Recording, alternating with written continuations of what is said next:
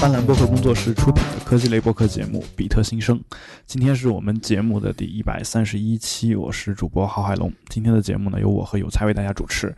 啊，有才再跟大家打个招呼。啊，这个梗还能玩好几年吧？估计呃，这是应该是我们农历春节后的第一期节目，对吧？嗯，对。所以在这儿要祝大家什么新春愉快，大吉大利。嗯，对，到现在其实还算是过年嘛。对，十五就有些地方说十五以以内都是年嘛，有些地方说二月初二之前都是年。对，这要是那个全年三百六十五天全都是年就好了，对吧？阿根廷不就这样吗？就是阿根廷一个国家一年有三百八十多个节日，然后其中有一天就有十个节日，就是，所以他们就债多不愁一样，就结多了就不放假了嘛，这没有办法。OK，呃，今天聊什么话题呢？嗯，今天 你过年有没有感受到什么跟科技有关的东西？就是今年和去年的过年有相比，有没有什么不一样的感觉？因为科技而变得不一样的，就是好像去的地方四 G 的那个信号要比之前出去玩的时候要好很多。嗯。对，然后这个还是挺明显的吧，就说明国内这几大运营商还是有在铺铺这个线嘛。然后呃，其他暂时没有感觉，好像该是。常用的那些服务的质量也并没有提升，对吧？那个买票的，然后呃订餐的、订酒店的什么之类的，好像还都还挺烂的。然后包括幺二三零六在内嘛，对吧？对，反而有所下降。我是觉得有些服务质量 啊，尤其是这次过完年回来之后，我不是已经开始上班了嘛？然后上班的这个过程当中，发现之前我天天点的外卖那家不送了。就是 不给我们单位送，这个事儿还是挺痛苦的。然后对，每天每天又得在纠纠结怎么吃的问题，因为我一般都是找到一家，然后天天都吃这一家。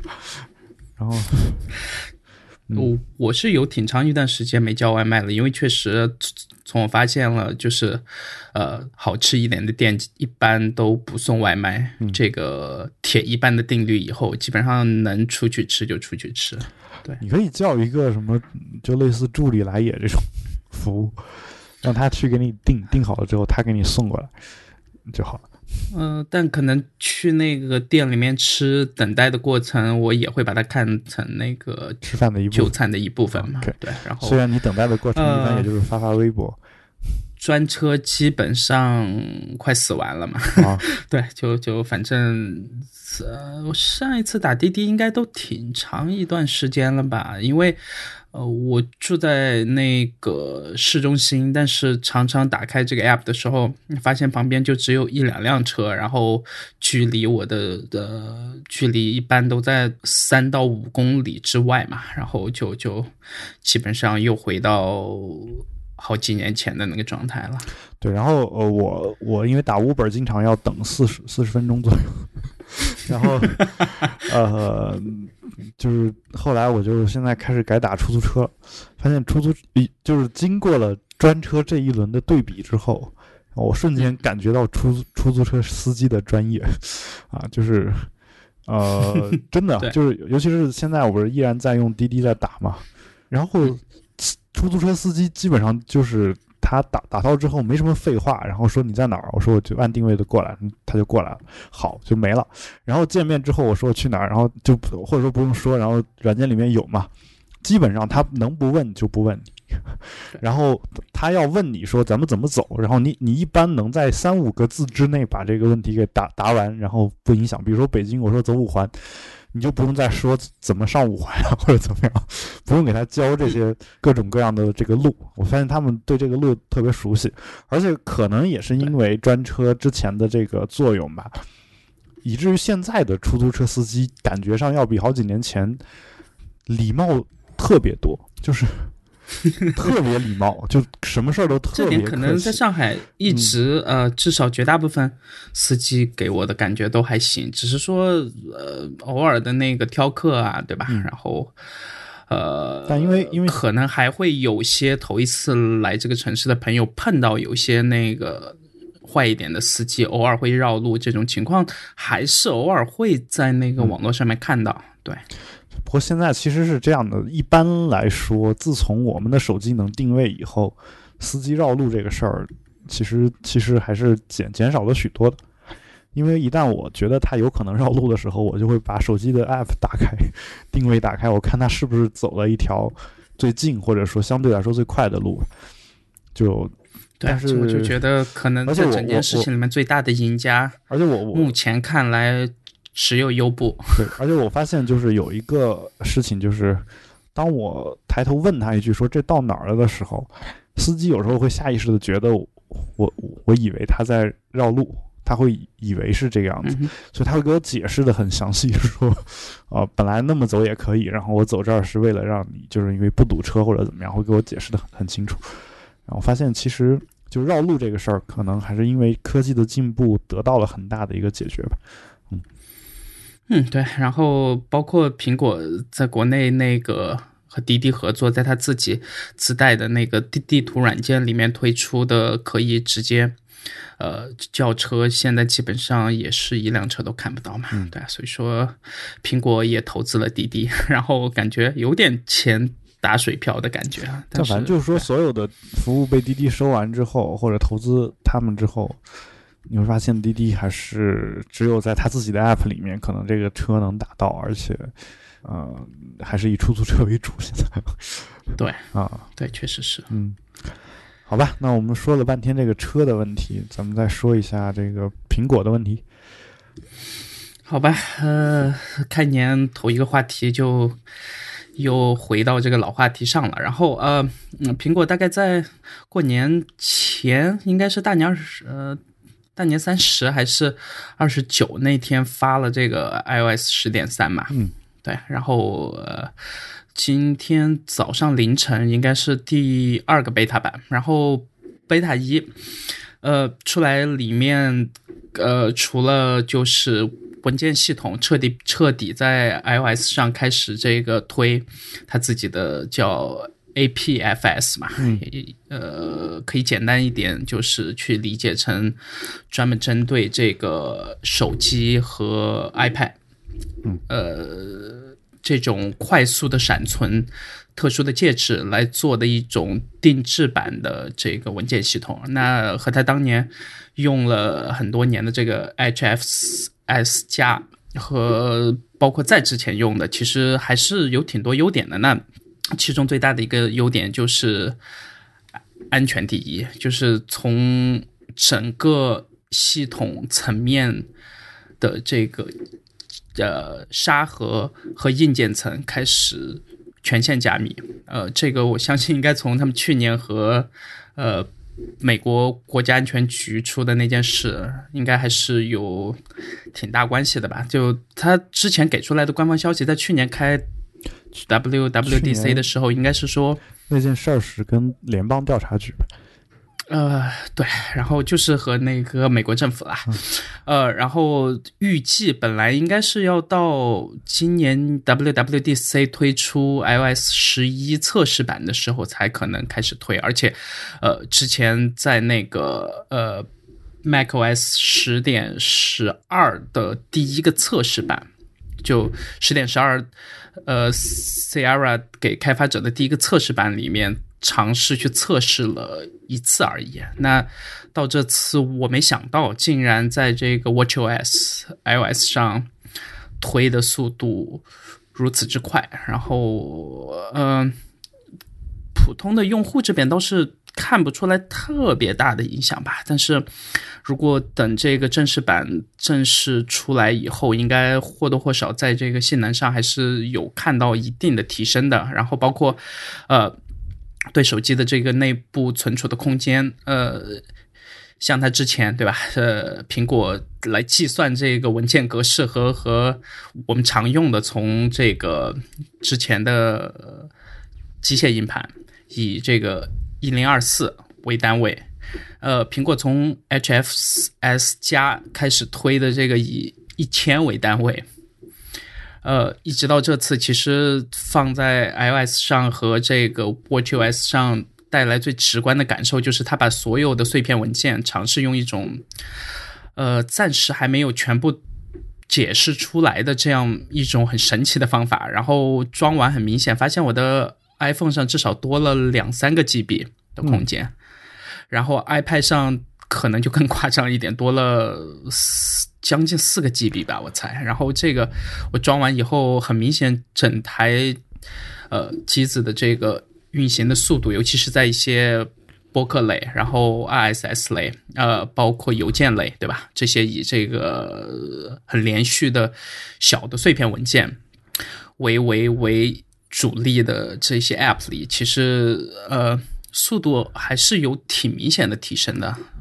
对，能感知到的。然后，呃，这个是可能我我还挺开心的一点。那当然，作为开发者这边的话，呃，在我们今天的话题点里面就有列出来嘛，就是在经过了 N 多年的煎熬以后，呃，开发者终于有机会能在这个 App Store 直接和自己的这个呃用自己 App 的这个用户去做。很直接的交流了。那抛开抛开它这个目前还在还在还在这个商定中的一些可能限制的方案，我觉得至少过了从零八年推出 App Store 以来，这可能是我觉得最大的变化之一吧。对对，就就这个事情呢，其实让我想到，呃，说淘宝的那个评论系统。甚至包括呃，包括京东的，京东我其实还不太确定啊。但淘宝的话，最早可能也只是有这个买家可以可以评论，然后后来我不知道从哪一次开始，然后如果你给了差评或者给了好评以后，然后这个卖家可以做回复，也可以做解释。就是我觉得其实这个功能淘宝上出现的时间已经很长了。然后苹果的这边就是在这一块做的，好像一直都不是特别尽如人意，给人感觉。这个我觉得和淘宝的可比性倒不是特别强。这个淘宝主要还是以卖实体的这个硬件为主了，对吧？呃，然后呃，主要是和那个 Google Play 那边比。然后我记得 Play 那边，我头一次收到说可以可以去操作这件事情，大概是四五年前，甚至。五六年前的 事情了吧？对，然后就是谷歌那边都已经做的很成熟的一个系统，然后苹果不知道为什么纠结了那么多年，然后导致其实有很长一段时间以来，绝大部分用户。嗯，和开发者和或者稍微大一点的开发团队了，去去做直接的沟通。除了社交网络和邮件，好像也并没有其他更好的方法。那我当然，我不是说这两种方法有什么特别不好了，呃，而只是说，既然能把用户留在 App Store 这同一个生态圈里面，那。我为什么就不能直接还把这个用户的评论，然后包括这个评分，全都直接也也让呃后面去购买这款 app 的人能看到呢？这个这个，我觉得我不知道他们为什么要纠结了那么多年。那当然，呃，还有一点就是，我我还是挺希望看到他们在这个呃每一个 app。更新新版的时候，都会把之前的 App 变相的清空，对吧？那那他在呃这个 Store 里面就有看到两个分区嘛，呃，然后第一个分区就是纯默认显示的那个，就是说呃这最新版本的评论和评分，然后你要点到那个右边那个就是。全版本嘛，那就是可能从这个 app 上架以来，呃，他收到的所有的评论和评分全都能看到。但其实绝大部分人是应该不会去点那个的。呃，我会点，而且我经常点啊。因为 OK，那就先把你和我抛开嘛。对，就是我我我是觉得说，如果一个软件评分本来就特别少的话，我我相信很多人要看评分的话，都会点过去看。因为因为可能就是这个版本就有两三个评论的，然后这两三个评论你可能看不出来什么东西，你只好去看它过去的一些评价，然后看过去的评价，有时候你更多的看的并不是这个软件的一些呃好处或者是什么东西。更多的你可能是看的这个软件在历史上作者对它的一种态度吧，就是。有时候你会参考这个别人对这个作者的一些评价，就比如说这个人经常就是软件经常出 bug 或者怎么样，那我如果过去一直是这个样子的话，那我相信在最新的版本里面这一点可能也不一定能有多大的改善啊，尤其是新版本还没有评论的时候啊。然后就是如果新版本在分数又特别低的话啊，这个时候 这个时候你你你后面你前之前的那些负面评论其实也可以有一个累积的效应。然后，但如果新版本分数特别低，但之前的分评论非常高的话，呃，这个时候你就你就可以大概推断说，这次更新是不是啊？除了那种说一更新就闪退这种情况以外，是不是说它引入了或者说改了改了一个重大的一个功能？这个功能可能是之前人用习惯了或者怎么样？其实这些东西是能够看出一些问题来的。尤其是我我经常买的软件，你和我可能经常买的软件，经常是用的人比较少。然后我呢又跟你不太一样的是，我我这个账号在法国区，所以法国人人本身就少嘛，然后他们可能也没有美国人那么愿意去尝试这种新的这种应用，所以就是从各个角度来看，呃，就我我这边常用的一些软件或者去看评论的时候，想买的时候，搜到以后想买的时候，呃。有时候我为了去看那个评论，我得切换到另外一个区去看，啊，就如果不切换的话，我可能就就是只能通过就是，呃，本身法国区的一些评论去看，大概这个情况。所以，呃，就之前累积的那个评论，我觉得是非常有价值的。如果你我我我其实并不觉得你，我觉得这个还是要分情况。那呃，我作为开发者层面，我一直是把整个 App Store 给划分为呃。呃，游戏，嗯，和其他所有应用的，对吧？呃，这个划分可能很多朋友会不是特别同意，但是我觉得，呃，如果整个 App Store 的大部分营收都站在游戏那边的话，或多或少还是会对这个平台的生产力或者一些偏效率类的 Pay Up Front 这样的 App 有挺大影响的。这个我。印象特别深一次，就是应该是年前了。呃，我不知道苹果的中国区的这个 App Store 是在做年底的这个 KPI，还是有其他什么原因。基本上打开首页，一整个首页，嗯，全部都是游戏，就看不到其他任何效率类的应用。呃，这这个我应该有存过截图的，然后，呃，我下来节目可能去找一下，然后发到我们这个 Instagram 上了。但是，呃，重点是，我觉得这个在某种程度上是对偏小众或者是用户量不是特别多的这些开发者的一种不是特别平衡的做法吧，或者说不是特别公平了。呃，因为偏付费类的 App 的话。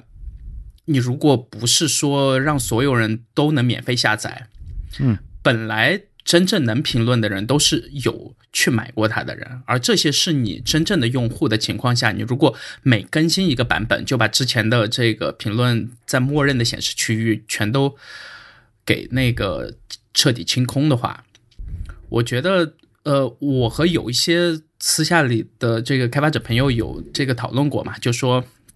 其实某种程度上是会，呃，去抵消或者说去伤害一个开发者，就是长期去更新自己 App 的这样一个这个往前走的动力的，对吧？他他他他可能呃会会有一个超大的 bug，但是呢，看看在可能这个马上要过圣诞了，或者是这个马上要过年了。就是他明明知道有那个 bug，可能会闪退，可能会有其他很严重的情况出现了，但是因为他要可能把之前的积累了几个月的好几百的这个评论量全都想办法给留住，而这个能留住的唯一的办法就是彻底不更新嘛，那可能要等到过了这个买 app 的。这个旺季，然后等好多人买完，然后彻底发现闪退，然后又接着去恶评如潮。但是呢，他如果在之前更新了，可能很多人去搜索的时候，然后看到他这个既收费，而且一个评论也没有，其实很多人就真的会还是以这个下其他的 app 为主了。这个我我觉得很久以来就是对开发者不是特别公平的这样一个做法。那当然，这次呃引入的这个新的评论回复的系统，包括呃每年这个每个 App 或者说每个开发账号吧，呃有三次的机会可以直接在 App 内这一个 prompt，就是这次该怎么说？prompt 我也不知道。就是能弹出这样一个呃请求评论的窗口嘛？哦，这个总的来说还是要比之前好一些，只是说，呃，因为它在系统直接在这个 App Store 的呃登录的这个页面有加入说你可以直接把这个彻底关掉。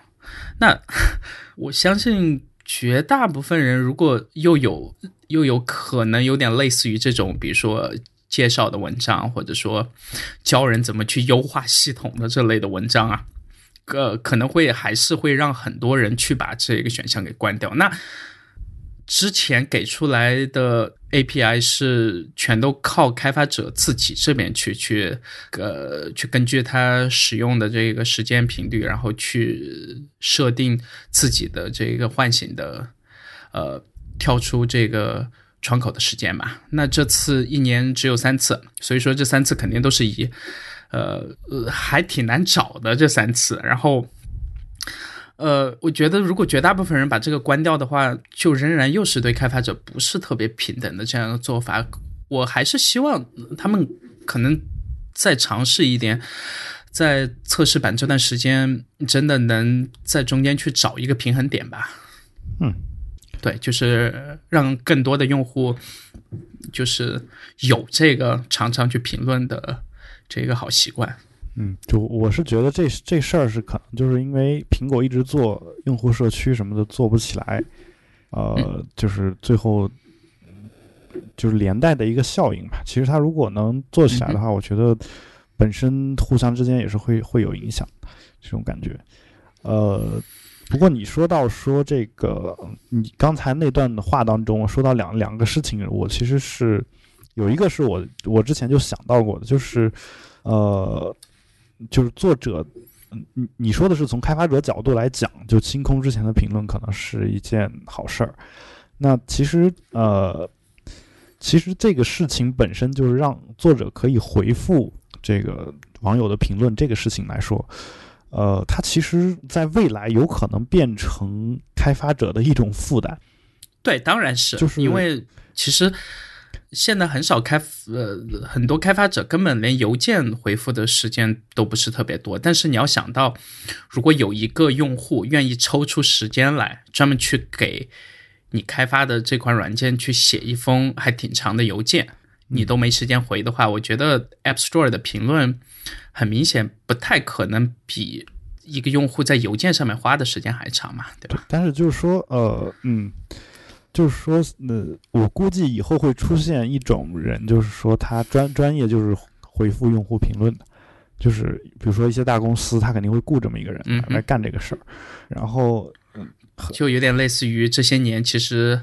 呃，国内的公司，包括硅谷的一些公司，都会去雇这个 call center 嘛，就对吧？这个我觉得可能有点类似这种感觉。对，而且我我感觉就是，你想啊，就是我我们一直都都会在 Kickstarter 上面去资助一些项目，就是其实你你肯定还是更喜欢那些经常会有一个新消息出来的这种公司，嗯，对吧？然后呢，我觉得我其实我当年看到这个事情的时候，我就在想。就他每次更新这个内容的时候，就这个事儿对他们来说是其实是本身是一个特别麻烦的事儿。我当时的感觉是说，如果我众筹的话，有可能说我就我就到那个时间给他发货就完了，然后只要我能控制我的这个时间啊，然后我我过程当中也不给他去更新什么，这个其实理论上讲是完全符合协议的，对吧？但是我发现，其实你如果这样干的话，势必会有很多人出来骂你。就是对，就这个问题，首先，首先我我不觉得说你你更新这个呃更新与不更新本身有什么问题，但是我觉得其实你从客观上来讲，Kickstarter 它本身支持这样一种实时更新产品状态的这样一个功能，而这个功能肯定也是一定要有的一个功能。这个东西其实本质上无形造成了大家对这个东西的一种期待，就好比说，呃，用户给他提了一个建议，或者用户给给我们的软件提了一个，就是提交了一个 bug 或者什么样的，就反正你你把这个东西给发出去之后，如果有一个公司是一直就实时的在回复你，然后另另外一个公司他就一直没有人回，大家久而久之就会觉得实时回复有可能才是一种正常的行为。对于那种不回复用户的这样的一些开发者来说，大家就反而会。就觉得说，可能他这个人是这个人的这种状态是不太正常的，说这个软件可能也是不可靠的。但反过来说，呃，有很多开发者他可能最擅长的是开发软件这件事儿。你在过去的时候，他只需要专心的去做这个事儿就可以了。现在他其实不仅要去开发软件啊，如果是独立开发者，那当然开发软件本身也是一个特别复杂的组合工种啊。比如说你得，呃，你得先做产品产品设计，对吧？然后再做界面的设计。然后再写代码，然后发布测试，市场营销，就反正有有很多这样的一些工种。然后你相当于一个人身兼数职嘛。然后这个时候你，呃，你往出卖，你可能还得在微博上发一些消息啊，或者在各大这种应用推荐网站上发消息。那这些本身也是运营的一部分。然后现在你发现，当它可以回复以后啊，虽然对一些开发者来说是好事儿，比如说我们熟知的这个。Ping 的开发者叫钟敏嘛，对吧？然后他他的那个他那个软件有一个分词的功能啊。罗永浩的这个大爆炸出来之后，很多锤粉上去说是抄袭的罗永浩，但其实他的这个分词功能远远远早于罗永浩大爆炸出来的这个时间，对吧？所以就是遇到这种情况，他可以在那个地方加一个解释，而且如果可以置顶的话，他可以把那个解释置顶。然后这这个时候，下一次再买他软件的人可能就明白。说这个东西原来是他的原创，或者说至少他不是抄的哪个人啊，然后可能是他独立想出来的一个想法。那这样的话，可能对他是有利的。但是如果一旦不断的回复用户这个事儿变成一个常态的话，那我觉得其实这种独立开发者，尤其是本身自己还有一份白白天的工作的，利用业业余时间来开发的开发者，其实在这方面，我我反而觉得是反过来，其实是有一定的劣势的，就是。对，但是我仍然呃，从我这几年看到这个 Google Play，在这方面，你就会发现很明显的会分为差不多两派嘛。嗯，那呃，头一派就是会真的会呃，绝大部分他觉得有价值或者有有这个反馈到一些很核心的问题的这些人，他真的会去很认真的回复啦。嗯，然后还有一类就类似于淘宝那类的。自动回复，嗯，对，然后，呃，感谢光临，对对对，然后这两种，其实第二种的效果会更好，因为第二种常常就是会用一些会利用人的这个喜欢听到很很很舒服，或者说 常常用一些偏赞美，而不是抱着一个真的去讨论一些问题的态度了。然后，呃，头一种呢，常常。真的会有开发者和这个用户在评论里面吵起来的，然后，然后呃，有用户就可以去这个投诉，呃，然后谷歌那边就尝试去调解。其实这几方都会都会有挺大压力的，但是总的来说，我觉得能迈出这一步，至少可以试试看。而且，呃，从推出这个以订阅制为主的。或者说，在未来很长一段时间内，App Store 的这个付费模式都会以订阅制，或者 Apple 那边它主要推这个订阅制嘛？嗯，那就很明显，他希望呃，绝大部分开发者或者开发团队真的有一个细水长流的这样一个商业模式，能常年能留在他自己的这个生态圈里面。那呃，作为细水长流的这个模式的话，就就真的要尝试去去在中间去构架这样一个更直观和有效的交流方式了。呃，我不确定这是不是最好的解决办法，但总比 Apple 呃什么东西全都不尝试好，对吧？嗯，这个这个我觉得还是应该持肯定态度的，而只是说你的担心也确实。我觉得，尤其是在国内，嗯，呃，呃，应该还是会有一些公司去这样操作吧。但是，我希望这样的公司越少越好。但其实，如果一年就跳出来三次，嗯，呃，而且一个用户在第二次评价的时候，可能还要把之前的那个评论再彻底删掉，才能才能才能把这个评分和评论全部改成他现在这个版本有的。我觉得用户如果愿意去经历这一串的话，说明应该还是算真实的用户吧。而且，呃，有一个问题是，呃，国内的很多类似于那种去刷评分。刷这个榜单呢，对吧？嗯，这些所谓的呃黑作坊，其实在这里面他们的作用，我猜应该不会太大。因为如果是一家这个商业公司，或者说是个人开发者，你如果要去做这种呃，你如果要去做这种批量性的回复的话，其实你是需要把自己的账号和密码，就是开发的账号和密码全都提供给他们的。我觉得应该不会有有一家。智商正常的商业公司或者个人开发者愿意把自己的开发者账户名和密码全都交给一家所谓的第三方服务的公司吧？就是你如果我给你钱，你你作为一个第三方来帮我刷榜，那我觉得是可以接受的。但是如果我要把我的账户名和密码全都交给你，对吧？嗯，那那我自己的整个项目就安全系数可能就降低很多了嘛。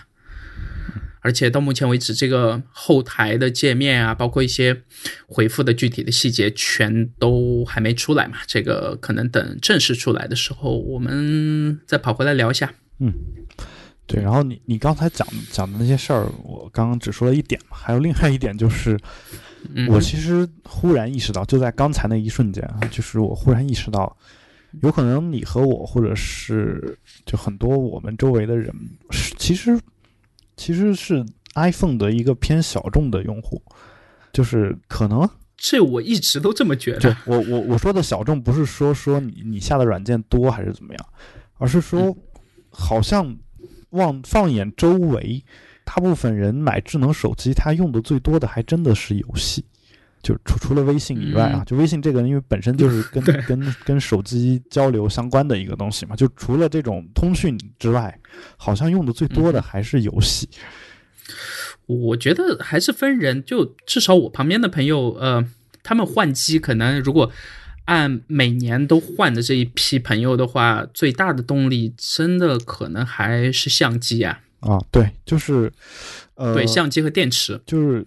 因为，因为其实你一般来说，iPhone 的话不太可能因为游戏你每年换机吧，嗯，对吧？我我我感觉是这个样子。但如果说他就是心里痒痒的，一直想要一个 iPhone 这种人，甚至买买回来直接越狱的这种，我发现大部分是为了游戏。那 OK，就是我从我上大学的时候看他们买 iPhone 就是这种感觉。嗯哼，我我不知道最近这几年有没有这个情况有没有改观。反正就是，我觉得现在反正绝大部分游戏公司，包括那个任天堂在内，也没有说真的高大上到只在 iOS 上出嘛。呃，所以说，呃呃，买安卓也没差。其实真的就是。纯游戏的体验的角度，其实安卓上，呃，不管是正版还是盗版了，那当然你最好是用能正版。但是国内由于一些特殊的原因了，其实绝大部分用安卓手机的人，呃，其实很难接触到安卓上需要付费的游戏嘛，嗯，对吧？然后，呃，我看他们也玩的挺不亦乐乎的，嗯，对，我觉得 iOS 设备应该不算是一个。呃，以游戏平台出发为卖点的这样一个了，至少对呃我身边的很大一部分朋友吧，对，嗯，可能还是很多人用完安卓，然后再用回 iOS，会发现不管在这个流畅性还是一些 App 的质量上，确实两者之间的差距可能还是。有挺大一截的，即使到这个目前为止，而只是系统的基础体验方面的话，我倒不敢说现在有多大差距了。只是在这些常用的第三方的 App 里，即使是微信，可能差距也还是挺大的。对，大概是这样。嗯，呃，然后呃，财报你有看吗？财报我我很少看，因为我我没买他们公司股票。呃，OK。OK，呃，我那我也要在节目里面说一下，就是我有买他们公司股票嘛，所以说这就是我的所谓的叫什么？以上仅代表有才观点，并不代表本台的投资建议。叫呃，然后嗯。看了一下，好像没有太多的点出来，除了后面财报过了两天以后，有个那个分析师写了一篇说，这次是苹果近几年来头一次又回到十四周的这个财报的周期嘛。那之前，呃，由于这财报都是以十十三周这样为一个呃时间计量的单位的，那这次到十四周也是就是。呃，尝试去匹配我们平时所计数的这个功力嘛？那我觉得错到不在苹果，而且他自己在财报里面，包括对外去发那个呃文的时候，都是把这个点有说的挺明确的，就以十四周，然后呃，基本上以十四周。它算出来的话，所有的东西全都或多或少的有一些增长，除了 iPad。嗯，那 对，然后呃，除了 iPad，那如果按十三周的话，是所有的硬件产品全都有下跌。呃，对，然后呃，那最大的就是以 iCloud 为代表啊，包括 Apple Music 啦，呃，包括 iTunes。在内的所有影音的这个在线内容这一块，确实，呃，这块业绩还是挺亮眼的。呃，其他倒还是挺平稳的吧，我觉得倒倒没有看出来说有特别大的起伏。这样就是和它上一个季度比了。然后，呃，但好像我我因为我没有仔细看啊，好像有有有这个。我见过的分析说，在大中华区是发生了下 iPhone 销量的下跌，还是利润的下跌？嗯，对，对，其实呃，其实这两部分全都是有下跌了。那这个我觉得原因就不用太多说了，因为我之前那个发微博的时候说嘛，其实和我们这边的这个经济，至少实体经济的，呃，这一年左右吧，或者说差不多快两年了，然后一直在。以一个下行，就再往下行去探的这个过程里面，苹果或多或少也是有受到一些这个负面的影响的。而且，呃，之前本来还想靠服务去在这边赚一些钱的这个 iTunes 上面的这个电影，对吧？然后书这两块也由于一些不可言说的原因，到目前为止还是呃没有修复，完全对 对修复。呃，我觉得你这个词还用的挺好的。那呃，对，然后这边我觉得至少目前他还是不停的在开新店。嗯嗯，至少我觉得我还是对他挺有信心的。对，倒是说这个亚马逊是赚钱了，对吧？嗯，对。但好像好像大家开始依然不是那么看好他，有有一些人。唉，我觉得反正过了那么多年。我在节目里尽量少说那个亚马逊，对，因为我那个亚马逊的股票可能是手头买的最多的，目前。嗯，对，所以其实其实你你是有利益相关的。如对你如果说了亚马逊和苹果的好话之后，大家都去买他们股票了，然后你的股票就会增值，对吧？我觉得你要是在国内，你愿意去经历这个过程。真的能去买到他们的股票的话，我还是挺服你的。对，真的，我我其实也也打算尝试一下。然后啊，OK，这我是最近，呃，这个不算任何的投资建议啊。呃，最近那个 Snapchat 的这个母体，Snap，呃，对，然后呃，马上就要这个上了嘛，然后我正在想办法去抢一些。这个不算做任何投资建议了，当然，但是我是觉得有点贵。然后我看，如果入的时候呢，稍微好一点的价格入的话，我可能多少会入一些。那当然，如果价格偏高的话，呃，可能就就呃，我这段时间一直在用了，然后用的频率还挺高的，可能近近两个月吧，呃，应该算是。我主力手机上面耗电量排名前三的，嗯，对，然后确实是特别喜欢，对，就是整个 App 的操作的这个逻辑和一些呃具体执行的细节上面，确实超出了我对 IM 的一些固有的认知吧。然后至少看他在这个北美的每天一点几亿的这个青少年的日活，这个东西，我觉得。就你要不然赚小孩的钱，要不然赚这个老人的钱，对吧？要不然赚其实如果对，那总共我我们拿我们是去赚常规的这些，对，然后拿常规的这些这个，包括微信和 iMessage，包括 Telegram 在内的这些 IM 去和它比的话，其实都不管从界面还是整个呃玩法上吧，嗯，都显得有一点苍老了，嗯。对，这个这个是我觉得我这两个月最大的体验吧，就是确实是就真的是为愿意不停的去发现一些这个新东西，而且保持一个实时的状态，保持一个呃偏真实的青少年的状态的这样一款这个心态。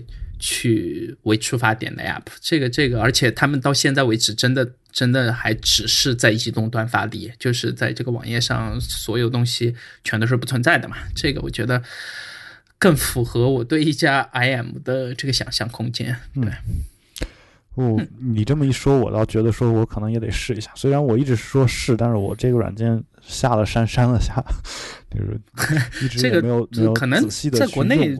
绝大部分朋友还是说，真的有在一起用这款的软件的人，就可能太少了。对，而且我你看，比如说我真找一个人去用，嗯，你说两个男的发这种月后积分的东西，好像也没什么好发的。还不错，然后我我再找一个女的，然后我又结婚了，对吧？然后 那就和你媳妇儿用嘛。啊，也也也可以，但是我们俩还需要用这个吗？我在想这个。我觉得就当做生活的这个调味品嘛。嗯，而且，呃，不管他截图还是你截图，对方全都能看到你在截图的信息。其实，其实我们不需要。就如果我是跟我媳妇儿两个人用的话，其实不需要去想这个事。需不需要是一回事，但是你和他如果能共同去尝试一些更新、更有趣的东西，我觉得这种体验本来就是很需要的。嗯，不过我们一直在用 Telegram，这个 OK，这个我觉得已经超过击败了国内百分之九十以上的用户。对，呃，这个可能我们在呃。放到节目最后做一个听众反馈的时候，再把这些 IM 再嗯具体起来聊一下好了。呃，那今天下一个话题是什么？下一个话题，你有没有看《降临》？呃，书我看了，电影我是才就年后回来才看的。嗯，对。然后，呃，我因为没有看书，所以其实想跟你讨论一下电影。电影。我给的评分还真不高啦，就如果按那个豆瓣的五五星来算的话，只能给到大概三星，最多到三点五这样。对，对，差不多这样。然后，呃，主要是很多书里面的细节，那这个其实和其他所有的翻拍，就从这个小说里面，对，就是他总会。就避重就轻或者避轻就重的去去去去拍一些细节了，那这个只和导演和这个编剧他自己的口味有关系了。这个我倒不想做特别多的评论，但呃，我个人是呃这个女主角的忠实的粉丝，然后嗯，电影我觉得。不太适合主流院线，就是嗯，有点偏文艺，而且中间有一段时间其实是会瞌睡的。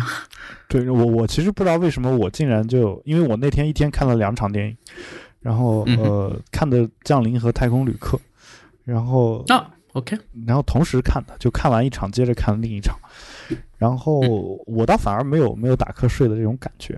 啊，就我不清楚是因为提前就有人告诉过我说。容易睡觉，然后以至于我去了电影院之后，我就有这个预期，以后反而觉得就不那么容易睡觉，对吧？还是说，就是说我我的感觉跟别人不太一样，就我，因为我我我撇开这个美国电影经常干的一件事儿不说，就是美国电影经常喜欢干这么一件事儿，就我以我的观察，就是他会把一个就是听上去特别无聊、特别就没多少人去钻研的这么一个学科，就在未来的某一天放的特别的重要啊。就比如说这个古代气象学这个专业，对吧？然后你看，呃，拍个电影后天，对吧？然后就它可以预测这个二零一二的事这个事情啊。就类似这种，但最终的结果全都是这个中或赢嘛。对，然后就是呃，这次这个感觉就是说他在科幻电影里面加入了这个语言学，就是一个文科的东西在里面。嗯，就这个事儿也是我就是我觉得比较新、比较爽的一个地方吧。就是其实这个片子我觉得有两点能，就其中一点是跟我们节目能扯上关系的，因为它毕竟算是一个科幻剧，对吧？但是除此之外，我觉得其实跟我们节目的关系倒不是那么大，反而是跟这个语言学习的关系比较大。嗯，就是其实很多人不知道，就是这个，或者说其实我我也不是那么的清楚，就是如果一个人在完全不会一种语言的情况下，而且周围也没有一个就是能做翻译的这么一个人，就没有一个双语使用者。那么第一个人是怎么学会这样一种语言？这种体验，就嗯，我们也许在就是片中所说的这个八爪嘛。我们我们在这个学母语的时候，肯定有经历过这个过程，但是我们肯定不记得是怎么学会的，对吧？嗯。但这个片子给给了我们一种可能嘛，就是我觉得其实这个片子的里面讲到的这种语言学习的方式，有很多是可以在我们学习外语的时候。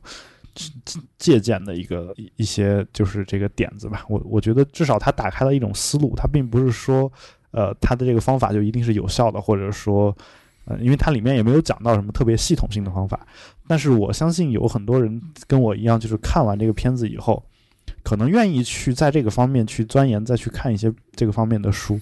我觉得确实，我也是特别同意你这点，就是说，包括那个女主角，你还记得，呃，她。从家里面被这个直升机给接走嘛，然后在那个飞机上和那个物理学家，对吧？就那个男主好不容易演了一个高知是吧？对，然后呃呃和他聊的时候，那个男主就尝试就去呃教他去怎么问一些这个专业的问题，然后呃女主这时候的反应就是要不我们先和他这个扯扯家常，对吧？嗯，差不多是这样的翻译了，然后呃。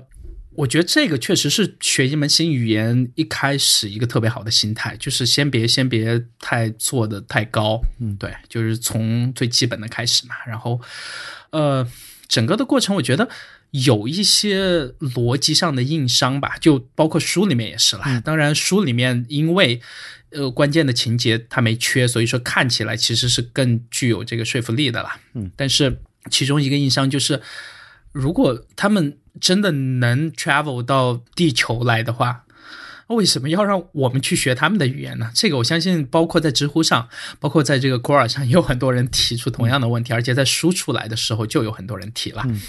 呃，这个确实是一个硬伤，我觉得应该算是对，因为如果他们的科技或者他们的整体的文明程度要比人类强很多很多倍的话，我觉得语言应该是最不是问题的问题啊。对，就是 我我我我我可以再从另一个角度来说一下你你你的这个问题。就其实如果如果那帮外星生物就八爪是吧？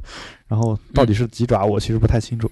然后呃，就他们嗯，他们如果对他们来说，时间是一个类似空间的维度的话，他如果可以跨时间的去穿越的话，那我我相信他们是可以搞到由这这部片子的女主角写的那一本宇宙语言学那本书的。对啊，当然，如果他能拿到那本书的这个原文的话，那相当于他有了一本英汉词典嘛，对吧？嗯，那那在这种情况下，我觉得互相之间的交流应该是非常顺畅的才对，对对吧？然后 就是，所以就是说，有可能有可能这个外星生物别的地方都很聪明，就是在这个地方他想不通这件事情。就他们的思维局限到一个牛角尖里面去。我觉得，或者说，所有的文明都有存在自己，就跟我们所有个体一样嘛。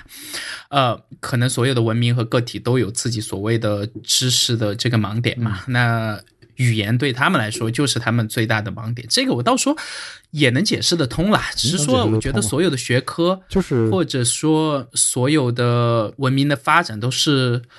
触类旁通的嘛，对吧？你科技发展到，如果你能穿越一这一整个这个 galaxy 到地球来，我觉得应该不会太弱吧？对对啊，这就是说，你你你你你可能就是按照你的盲点这个理论去解释的话，其实还有一个更更万能的一个答案，就是你你们又不是他，你也不知道为什么嘛，他们反正就是不能，对吧？然后就是因为你不是他嘛，所以你体会不到那种感觉。就他们可能，OK，可能也很想那样去干，但是他们就是他们受限于什么，其实你是不知道的，因为你不是他啊。就就好比我们经常说，我说指着电视上某一个情节、某一个人说，我要是他，我绝对不会这样干。但如果你真的是他，说不定你还真的就只能那么干，对吧？就是你 你不在那个位置上，我觉得说什么都会都很好说。就像我我我最近看了就是一本关于德州扑克的书。就其实是小说啊，不是不是这个，就是真的那个怎么玩德州扑克这种书，不是策略类的这种书。但小说里面他会讲到，会嗯，那个小说主人公肯定是玩这个扑克玩的特别厉害嘛。但是我我相信作者在这方面也是有一些功底的。但如果这个作者让他真的下来玩一玩一圈的话，他真的能玩到小说里面那么牛吗？就是我觉得是不能的，对吧？为什么？因为你坐下来去。客观的去分析，你说起来是非常轻巧的；客观的去写这个故事，你写的是非常轻巧。但是，真的让你成为那个当事人的时候，你可能就不一定能做得到了嘛。然后，如果你把这个，呃，就是能做到或者做不到这件事情，你再继续放大，呃，放大到一个就文明的极限的话，那我觉得，你你把一个人当成一个文明的话，你作为一个人，你作为这个文明能做到一些事情，而且你在你看来。这个事情做起来应该是很轻巧的，但是真的让你坐在那个文明的那样一个位置的时候，可能他就是做不到的，对吧？那我觉得，对啊，所以说看科幻片的时候，呃呃，很多人所谓的这个脑补，他们觉得是一个贬义词，但我一直觉得，呃，脑补这个词在我看来是和我们人类的想象力同样都是一个。偏褒义这样的词嘛，就是，尤其是看这个科幻片，对吧？他如果那个留白留的特别多的话，我觉得你反正一千个人有一千个这个哈姆雷特嘛，对吧？而且就所以，我我其实尤其是小说这个东西去想就好了，本身虚构的嘛，所以我其实很很讨厌很多人在小说里面较真儿，对吧？就是呃，嗯，除了除了和这个某国政府相关的那部分，确实是因为这个华裔的作家。有点过于美化某国政府了，对吧？那就是说，你想，呃，当年卫斯理写写那个写小说的时候，说他写到卫斯理在南极打死一只熊，然后把熊肉给吃了。但问题是，南极根本就没有这种生物啊，对吧？然后有网友就给他写信嘛，写信说这个呃南极没有这种生物，然后卫斯理就不回应，结果。网友就一直写，一直写，一直写，就写的他烦了，就是写了大概好像几几十封这个信嘛。最后他登报声明说：第一，南极没有白熊；第二，世界上也没有卫斯理这个人。OK，但是，呃，可能我们作为作为书中或者片中就生活在这个国度的人，嗯呃。就大概可以懂他想讲什么，但确实我们生活在这，和他想说的东西这个差距还是偏大的，对吧？就确实像很多这个网友朋友说，就这边政府的官员是不会在乎他的家人的。对，好吧。然后这是关于这个，这我觉得最大可能性是。这个政府的官员家人也全都在拍这部片的国家嘛？对，也有可能还是还是一种情况，还有一种情况可能就是风水问题，对吧？这个 风水，因为风水不好，所以觉得不能做这个决定，或者今天这个日子他占了一卦，是吧？然后就有可能是这个原因。对，但是这里面有些东西还是挺绝望的，就是说人类到了。可能是可能会是末日的那一天，还是合作精神并不是特别强嘛？我觉得也正常吧，就是 任何一个族群可能都会有这个问题吧，就是嗯，可能人类的智能还不够。你就好比说，你为什么很多动物在地球上消失了啊？有可能是人为因素消失了嘛？他们为什么最后不能团结起来呢？因为他们智力没有人类强嘛。那你再退一步讲，我们人类其实智力可能也不够，所以到那个时间，他还是会去去勾心斗角，去要不然不会不会去生产那么多这个争取利益，嗯，对吧？雾霾，然后去那个杀自己的公民嘛，对，然后。对，所以你还是一个狭隘的国家主义的想法，对，嗯，对。好，然后这个呃，这个片子其实还有一个点，也是一直以来我在思考的，包括很多人这个就是也会问问到我，就是讨论的时候也会提出来的一个问题，就是如果时间是可以可以来回在时间当中穿梭的。嗯，那么就那种那种感觉究竟是什么样子？那他活着还有什么意思？比如说我我今天就知道我未来一百年会发生什么事情，其实未来的每一每一时每一刻发生的事情，我想看都是可以瞬间看到的。那你活着还有什么意思呢？呃，会有很多人会有这样的想法，就包括我们我我们经常讲到算命的时候，说我知道我明天要死了，那我今天活着也觉得就怎么怎么样，会有这种这种的一些问题。嗯，但其实我看完片子之后，我我其实思路也也也打得很开。我觉得，嗯，这个世界上如果如果不只有三维的空间的话，那它肯定也不只有四维的空间。就如果时间这个维度加进起来，就好比说它比我们高一个维度，但他们还有另外不可预知的第五个维度可能。嗯，当然这个就是，其实在我之前上的那部那个叫什么啊，就是《星际穿越》。星际穿越。对，呃，《Interstellar》里面就其实它在就掉入太空中，然后突然整个周边变成时间是可以。变成一个类似于墙或者线性的这样可以触摸的实体的时候，我是特别喜欢那段的。包括其实那一段，呃，据导演自己说是有去是有去核实过，确实是有这种猜测和这个实际天文学上和物理学上的这个理论存在的。嗯。呃，那可能也和虫洞啊，包括这个黑洞这样的东西有一些关联吧。但是，呃，我自己相关的，我是看过牛津大学和这个呃斯坦福吧，呃两篇挺长的论文的。就在这部电影上完之后，然后包括私下里和这个大别，就他比我还喜欢这部嘛。然后他大概一一一个月之内就出来能在线买这部片的时候，他一个月之内去他说。上厕所的时候也在看，然后就可能一一个月看了十几遍这样。然后我私私下里和他讨论，还讨论的还蛮细的。然后，呃，我觉得这种可能性当然是存在的。对，就跟如果空气它是气体，但是可能国内的空气发展到某一定程度，真的就完全变成了一个纯固态的东西。嗯，其实空气里面也有固体啊，现在。就是是，但是就是一个可触摸的空气，我觉得也有呃实验和先锋的艺术家尝试去把 PM 二点五里面那些颗粒物你说的是你说的还是一种就是从社会的角度去说的嘛？你从从科学的角度去讲这个事儿的话，呃，就是不是有一天我们不用呼吸，光吃糖就行了？就是 就是这个糖其实可能就是。我们体内需要的这种氧气所做成的，或者说你我吃这个，我就可以补充我体内需要的这种氧，或者说我甚至可以发明一种类似氧的东西，它可以取代氧，然后来维持我的生命。对，我就觉得，嗯，如果人类哪一天，反正如果在我们有生之年，我自己猜应该是能彻底克服癌症和艾滋嘛，嗯。嗯，我希望能，就大不了意识上传呗。起点来了之后，什么都什么都能做。对，就我在想，有一天如果我特别有钱的话，就是就是呃，可能有点类似于，比如说这个比尔盖茨这类的人了。嗯，我肯定会很憎恨这个死亡的。对，因为我既有钱，也有头脑，也愿意用我的钱去。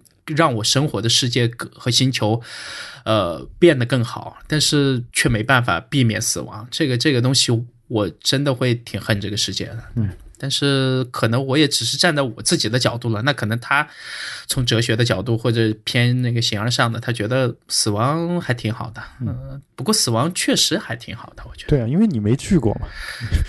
对，死亡是唯一这世界上对每个人。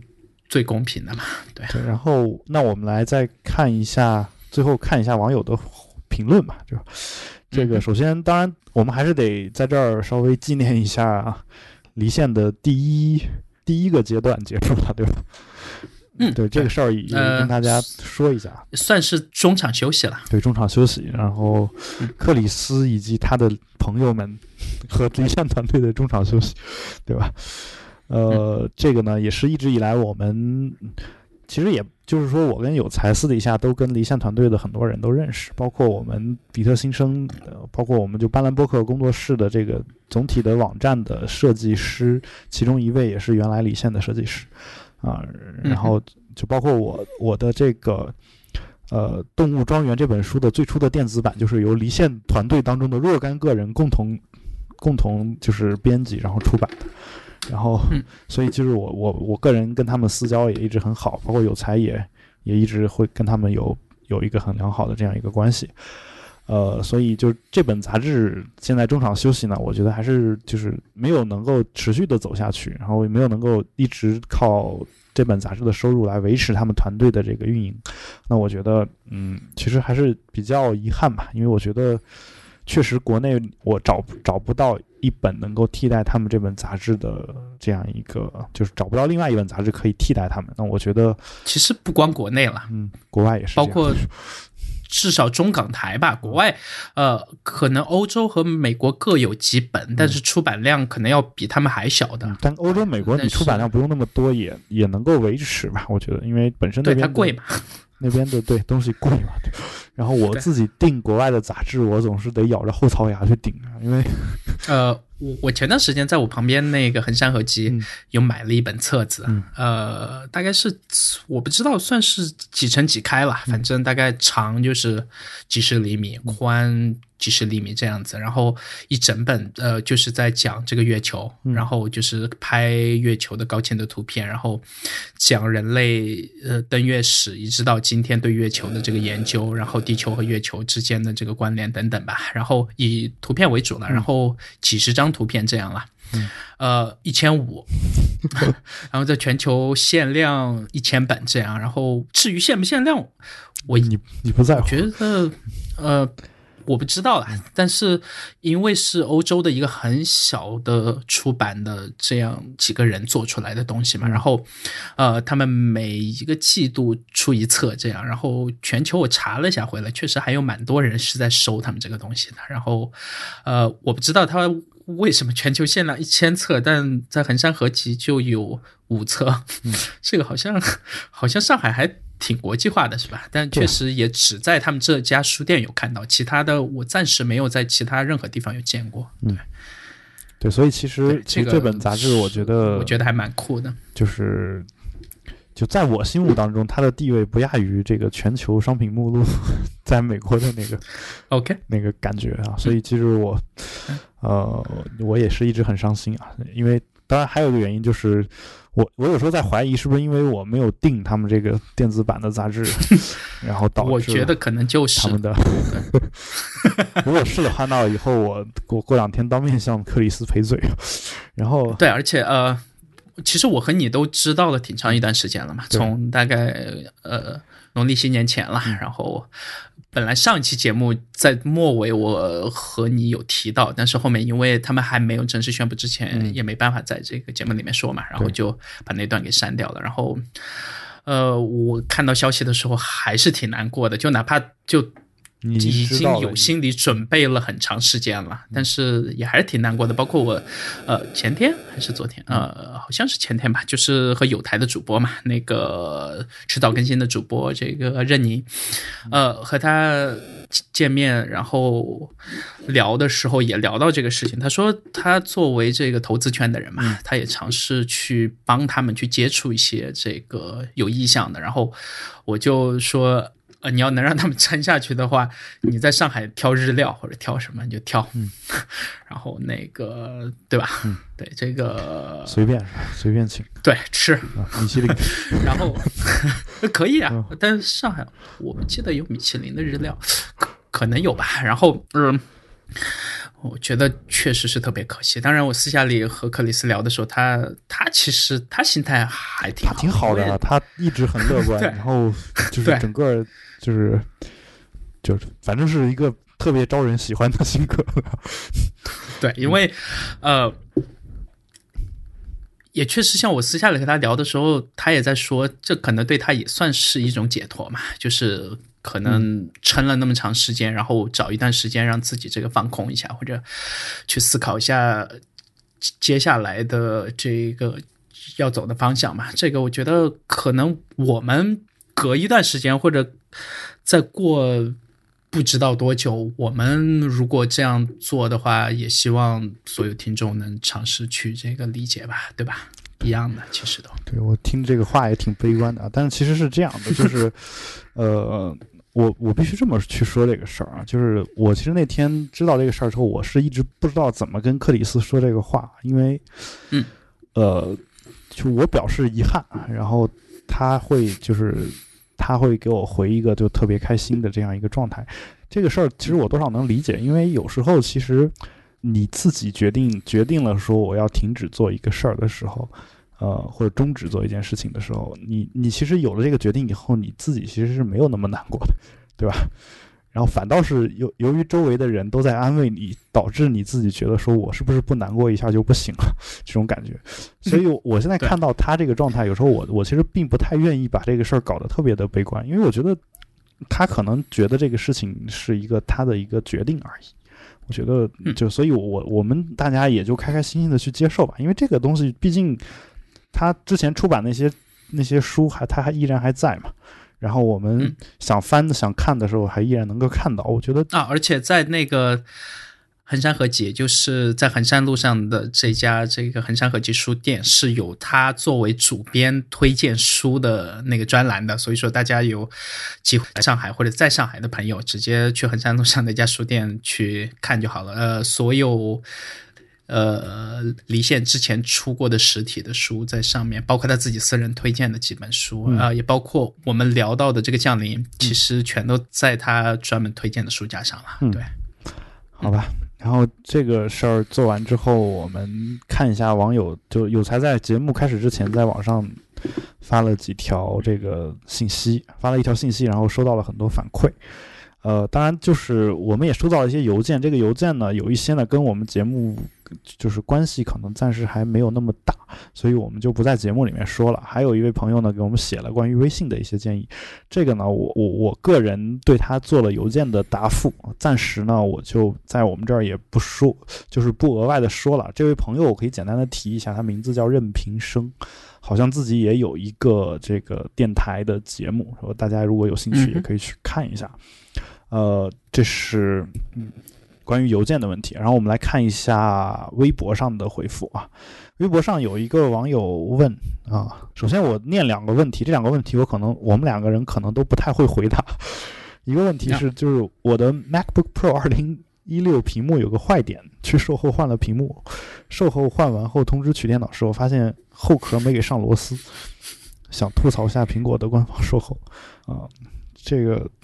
就反正这不是一个问题嘛，就是，呃，我觉得也确实该吐槽一下，对吧？这个对，然后包括他紧接着第二条评论是说，更尴尬的是回家发现后盖还没扣严，进风条那里还翘着，然后他自己用手按下去了。对这个事儿，这事儿就是我觉得确实应该吐槽一下。然后，嗯，也有就是苹果售后其实有时候它的那个弹性还是挺大的。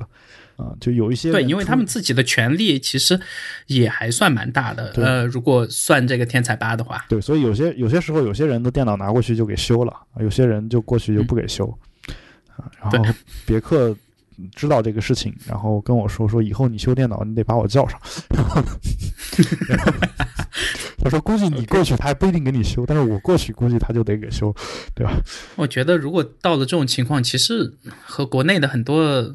政府机关那种小黑店的，对，然后差别就不大了。但当然，这并不全都是他们的责任了，因为国内这个黄牛啊，包括一些其他的，对吧？这个二手卖场的一些这个奸商吧，就暂时先这么叫他们了。确确实，他们按我从我朋友那边得到的这个消息是，他们之前确实做了一些很多 很匪夷所思的事情，然后让苹果自己的员工，包括在中国区的一些中高层吧，就还是挺就既恼火，嗯，又很失望。但是呢，又没有特别好的去应对的方法。这个其实从在线去定自己的这个维修的预约也好，对吧？然后到线下的，你真的去到现场以后，呃。他们整个团队的这个流失率也还是挺大的，所以说，而且再从后面招进来的，再比之前还年轻的这些这个天才吧的朋友呢，可能，呃，再说的直白一点，很多人只是过了一个培训期，嗯，就他们自己对这个 Mac 的熟悉程度，还真的不如之前的一些，比如说像这个肉呆，对吧？嗯，呃，这样的这个老员工，这样的天才。那当然，呃，总的来说，我觉得。仍然，你要试试有试有试过其他这个数码品牌厂商的这个售后的话，你就再跑回苹果这边，你还是会觉得就中间的差距还是挺大的。这个最明显的这个例子就是我最近，呃，我应该是年前那时候就是五 K 的那个 LG 的那个屏幕。才刚到货嘛，嗯，呃，然后很明显和在网上面爆出来的那些朋友的问题完全是统一的，就是说离我的路由器太近的情况下，屏幕是先开始跳，嗯，然后。然后跳完以后再闪，呃，闪完以后，我如果那个把电脑合上，然后让它自动睡眠一段时间以后再打开，然后就没办法去唤醒这个外置屏幕嘛，然后就意味着其实整块屏幕我是完全没办法正常使用了，呃，然后给 LG 的售后打电话，对，因为我觉得他们既然都承认了这个问题，对吧？那那。那应该有专门的来处理这块事情的团队了，然后去打电话，头一次是打了接了，然后你知道他给我的建议是什么吗？嗯，把路由器拿远一点。嗯，对。然后我刹那间就惊了，我说我差一点没爆粗口。对，因为确实 这个。我我不知道他们售后的这个培训的流程是怎么样。那我觉得你如果有一个售后能说出这样的惨绝人寰的这个对白的话，我觉得他应该去拍电影。对，因为我觉得我觉得是这样的啊。如果他在，因为他在你不能让我消费者去找我自己的问题。如果他在说显示器背后贴一张纸，上面写的说显示器周围二十厘米之内不能放路由器。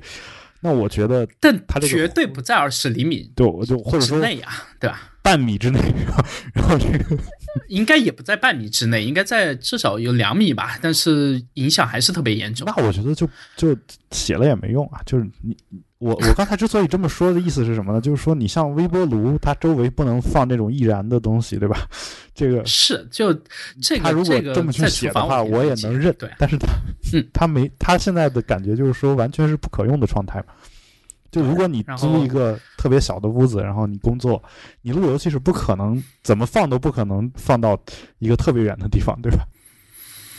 对，呃，这个和房间大小都没关系，只是就是他的问题。我我知道，对我电脑我都可以插网线，我都可以接受。嗯，但是说你如果因为你自己硬件的缺陷，嗯，而让我去这么做的话，即使是苹果当年在 iPhone 四刚出来的时代，不是有那个天线门？对，天线门嘛，那乔布斯在公开场合，呃，或者是回客户的邮件，就说那个你换一个姿势拿就好了。但是到后面，苹果其实还是有承认错误，而且还是有给呃第一批有这个缺陷的那些用户去发一个壳嘛，对吧？然后有尝试去修复了，但他们这个就真的是硬件。上的这个缺失，嗯，那我没办法，我就只能说这个拿回这个 Apple 那边去退掉，然后，嗯嗯，Apple 那边呢，当然是还是挺方便的了，但只是说。我就 L 七这个问题，那如果过了一段时间，就是我回 Apple 那边已经没办法解决问题了，嗯，也退不了货，然后 Apple 把所有责任都推给 LG，或者说他甚至都不算推责任给他了，就是 LG 是实在的这个制造商嘛，嗯，到后期所有的硬件全都要 LG 那边处理的话，我觉得我宁愿不用这款产品，因为很明显它这次的售后就对我这个弱小的心灵造成了很大的打击，就是我对他未来的售后一点信心都没有。那我觉得他能这样做的话，后面的产品我还是建议各位啊。再稍微等一段时间吧，就是说我今天又去尝试挑了一些这个型号，但是确实除了 LG 这两款，目前市面上还没有特别合适的。嗯，呃，至少在国内上市的，然后可能惠普出了一款，然后戴尔的在前段时间在那个 CES 上又展出的那款，嗯，呃。超薄，然后价格和 LG 这个二十七寸的五 K 价格差不多，就大概人民币七千左右吧。然后，呃，应该快上市了。然后建议大家如果特别想买的话，暂时先等一下。对，对，因为我有碰过那个戴尔的售后，呃，还算专业。对，然后，呃，惠普的话我不清楚，但是我觉得应该不会比这家更烂吧。对，然后对，这是我个人给大家的一个建议。对，然后其他关于这款产品也没有什么太多可以说的。确实，产品是做的不错，不管是这个硬件上的性能，然后就如果在可用的情况下的话啊，不可用产品产品能做的不错。对，就产品，我觉得屏幕的亮度什么之类，我都是挺喜欢的。但是确实，这唯一一个硬件的缺失就。对啊，嗯，好吧，那我们再看，就刚才这位朋友叫 B Lack，然后最后一个一个横杠，就是那个连字符那个横杠，这样一位网友。那么还有一位叫王新宇 Beta 幺幺的这样一位朋友，他说在 iPad 上使用 GarageBand 录制播客节目，选择声音，但是最多只能录制六百四十个小节。请问主播们有这方面的经验吗？可以指点一下吗？我没有这方面的经验，但是。有有才应该也没有，我没有录过那么长啊。对，然后所以是六百四十节，应该是多长？至少知道好几个小时吧。因为因为其实小节这个单位有时候跟时间不是完全挂钩的，对吧？呃，至少在这个 Mac 上的 GarageBand，你如果把就是在那个节拍器那边嘛，呃，你把节拍器选成这个时间长度来显示的话，其实我的一个小节我没记错的话，应该是。五秒，还是十秒来着？就差不多五到十秒这个时间段了。那六百多就是一个多小时，不到一个小时，不到两个小时，还是多久？你如果按五秒来算的话，五六三千嘛，四五二我觉得这个问题不到一个小时，真的真的有这样的问题的话，你自己能确认，而且也能呃不停的能复现的话，我建议还是直接和苹果呃。官方那边直接那个发邮件吧，对，那个其实交流起来是最好的。好，这是我们两个不太能回答的问题啊。但是还有一个一位网友叫 David Funk，Funk 是 F N C K 啊，然后我我猜他是把 F U C K 改过来。然后这位朋友呢，其实最近也也就是咨询过我一些做播客的一些事情，然后自己做了一档播客出来。然后他问了一个问题，说受你们影响而做起的播客的人有多少？呃，这个事儿呢，我好像没有吧。我其实不太愿意这么说，说是吧？我觉得每个人做播客，他就是自己的决定。对，其实肯定要跟跟受我们影响其实关系不大啊。就除非他自己上来说是受我们影响做的，那我就是舔着脸可以承认。但是。但你非要让我们去说有多少的话，我们其实没有办法说这个话嘛，对吧？我就觉得是这样。呃，当然，这位 David Funk 自认为是受了我们的影响，而且我在他们的这个网站上面也找到了跟我的一些对话啊，所以我觉得，如果您是这么认为的的话，那我觉得我也非常感谢啊，就我也希望我们的这个节目能够影响更多的人。呃呃，当然，我也我也帮他去转了他们的这个博客，大家有兴趣的话，也可以去我的微博上去看一下。还有，就这条我还是要说一下，是之前大家还记得我们有一条呃有一期节目的标题叫那个 Nobody 忘了，就大意就是说从那个 Jason Snell 那篇文章来的嘛，嗯。呃，就是你你不管到任何阶段，就永远只是在为你自己做嘛，就当完全没有其他这样，我觉得呃这个反而是。最美妙的过程。那当然，有人和你反馈，那呃，结果是好。但是如果没有人的话，我觉得你如果因为事情而有乐趣。我觉得，即使没人和你反馈，我觉得这个过程也还蛮有趣的。嗯，下一位朋友叫 I start，就 I 然后 S T U D 这位朋友他说：“请问有才和海龙每期播客讨论的主题如何确定？”呃，然后他呃。就比较好玩的是，还有又小说标点打错了，应该是问号。然后呃，他一开始打的句号，呃，当然就我我我其实虽然我跟有才都多少有点强迫，但是其实在这方面我们相对来说是比较宽容的，无所谓。就我觉得这位朋友可能自己是有一点点这个强迫的感觉。呃，但是主题是怎么确定的？就是其实很简单，就是我们每周都自己会读一些东西。然后从读的东西当中，然后提出自己觉得可以聊的东西，我们两个共同会合作一个文档，在这个文档里面，我们把我们各自的话里面，然后我们在开始聊之前，我们我们在最终确定一下，我们先哪个后聊哪个，然后聊聊到差不多一个小时的时间或者一个多小时时间，然后刚好如果聊到一个话题结束的话，那这一期节目其实就做出来了。呃，经常的一个现象就是我们准备的话题多，但是聊的话题没有那么多。对，然后其实很多时候只能聊到几个而已。嗯，之前是准备的特别多，大概一期有个十几二十个话题的情况都有的，对吧？最近好像大家都还挺懒的，就要不然你列，要不然我列，反正就三五个这样，然后还蛮简短。然后其实，呃。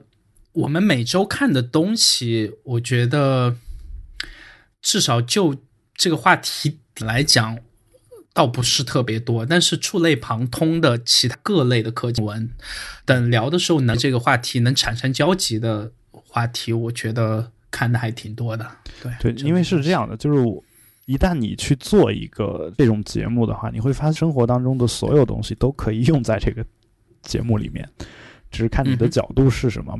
就举一个很简单例子，就我们刚才节目当中聊到的我德州扑克那本书，就是那纯粹是说我过年在家，然后有时候你得看一些这种离那个心气儿去看特别重的那种书啊。其实我倒是特别希望大年三十晚上我能一个人待着，然后我看了编程教材是吧？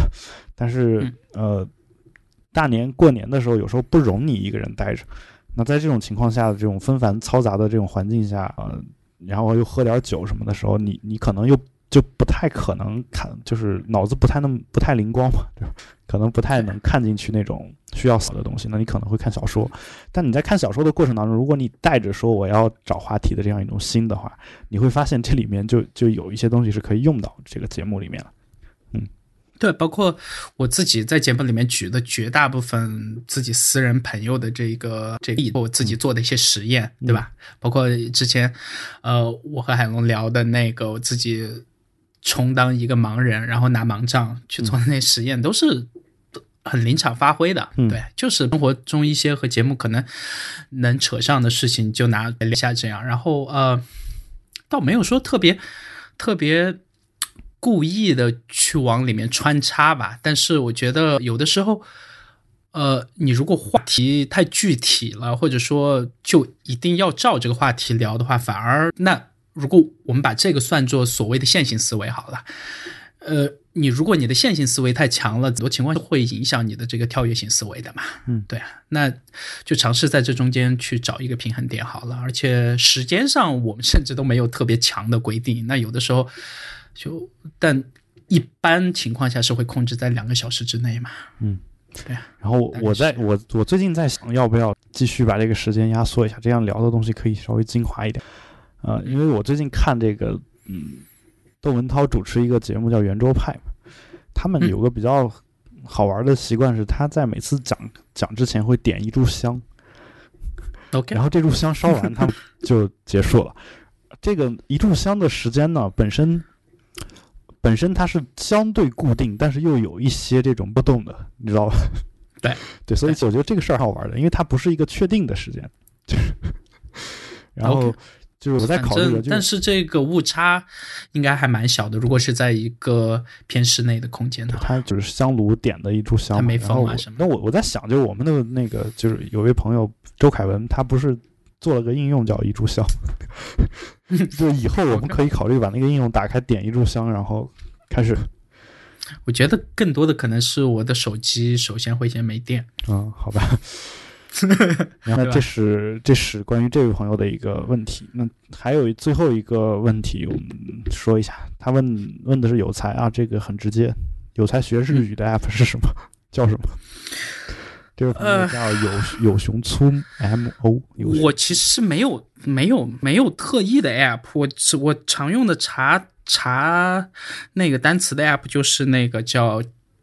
Japanese 嘛，然后是一个红色的这个 logo，我可以放在我们节目的 show notes，把这个 App Store 的链，呃，然后红色的 logo 上面就是写着这个日本语嘛，嗯，然后还有发现一个国内的，或者说是至少是华人这个开发者开发的一个叫这个 Konji，然后这款 app 我也会把它放在我们节目的 show notes，然后主要是这两款茶，然后。初衷就是尝试看懂一些村上春树的书嘛，然后其他倒也没有特别多想法，因为我毕竟还是就真的只是学来玩，因为既没打算靠它赚钱，甚至都没打算靠它去和日本朋友聊天或者什么之类的，就真的只是说看书是看到互联网上的一些东西的动力，就是包括我看到很多人他学意大利语、学德语、学就。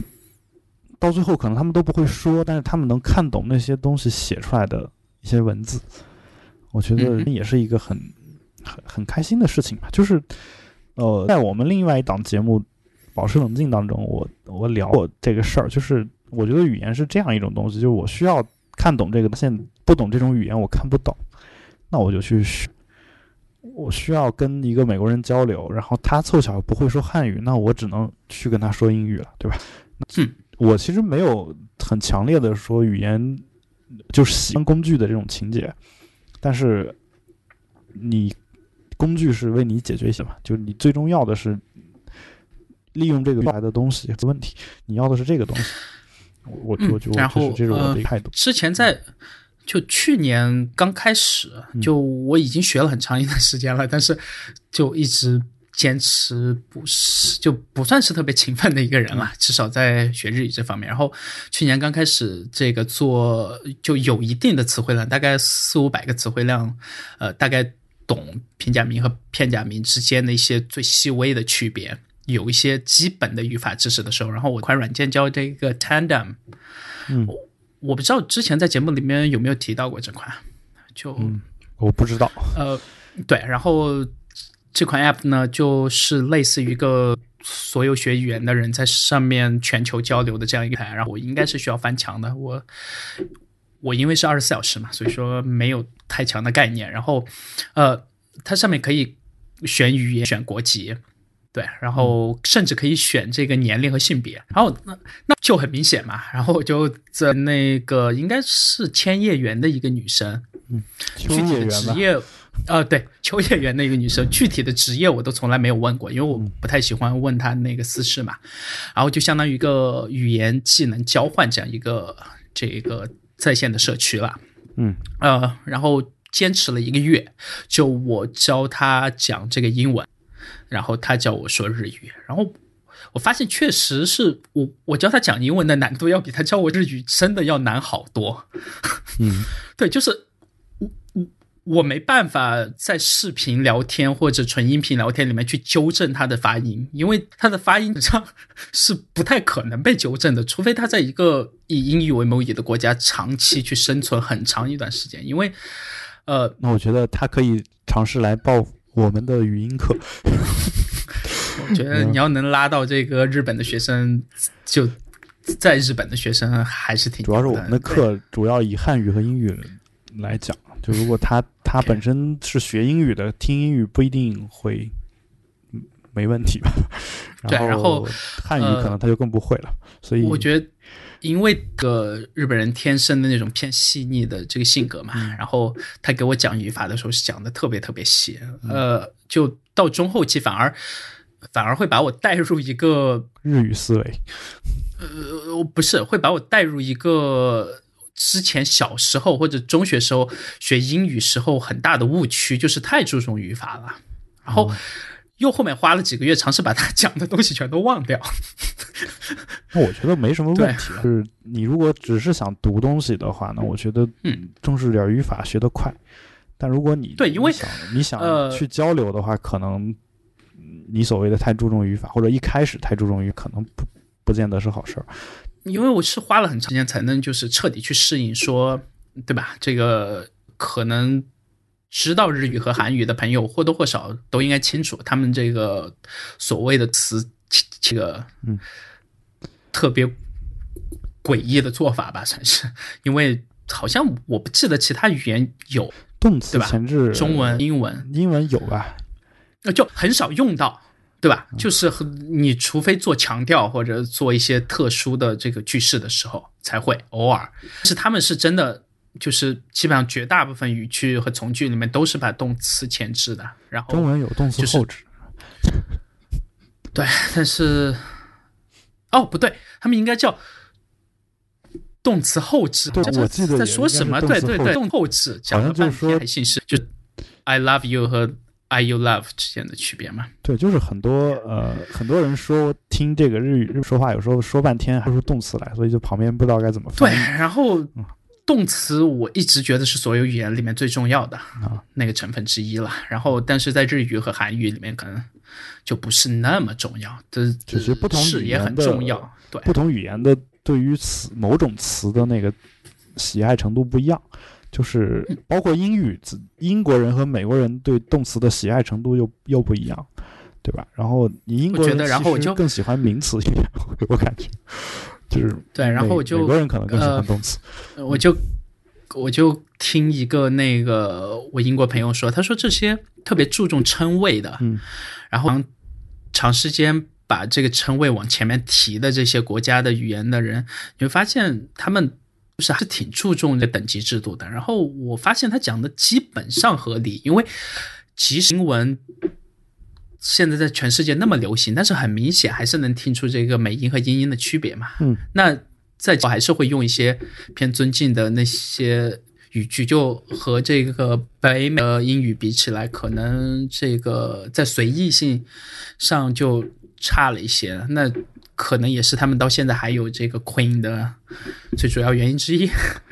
我觉得就是，对，我不知道他们是有一种正统的那种思想在里面嘛，就是，嗯，本身跟本身就是你你想啊，就是美国人是当时在英国很多是因为逃难或者什么到了美国那个大陆，然后他们。相当于他们说的是那种下三滥的这种英语，然后 就这这帮人，他们他们说的说出来的话，可能就是相当于相当于你把一个地痞流氓的这种话给抬高成一个主流的语言，最后慢慢的就就肯定等级制度肯定没那么明显嘛，对吧？然后呃，用词也会偏向于简单。啊，就是你看英文里面有很多那种特别复杂的那种名词，在美美语里面其实很少见，对吧？然后对，呃，尤其是大家如果有兴趣看一些那种穿越的穿穿越剧的，就英美的穿越剧，你你看，就是一个人回到古代的时候说话的那个费劲程度和现在的人说话那种感觉，其实是还是也也就是也能体现出这一点来的，对吧？是是，对，是一样的。我的语言是活的，那不管它怎么样，至少一直在往前走，我觉得还挺好的。嗯，好吧，那节目就做到这儿吧。那么，感谢大家的收听。如果有任何的问题，欢迎大家通过社交网络与我们取得联系。我们的微博是比特新生四个汉字，我们的 Twitter 和 Instagram 都是 Bitwise FM。也欢迎大家收听由斑斓博客工作室出品的另外一档两性类博客节目《保持冷静》。也欢迎大家加入我们的 Telegram 听友群。我们的网站是斑斓点 show，啊，今天就到这里，拜拜，拜拜。